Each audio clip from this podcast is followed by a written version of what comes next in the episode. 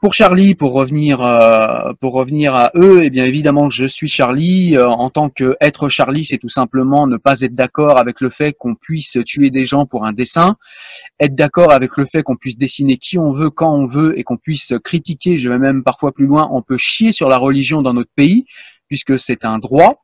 C'est même plus qu'un droit, puisque la notion de blasphème en France était abolie. C'est-à-dire que le blasphème, ce mot n'existe pas pour nous. On ne sait pas ce que ça veut dire.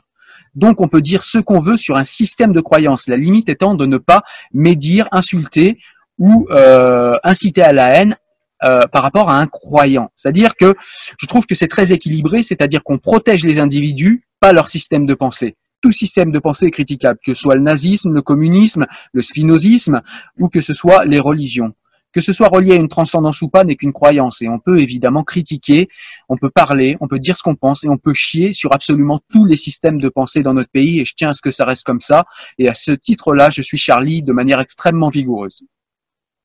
Oui, tu as raison, effectivement, de faire la grosse distinction entre la critique des idées et la critique des personnes.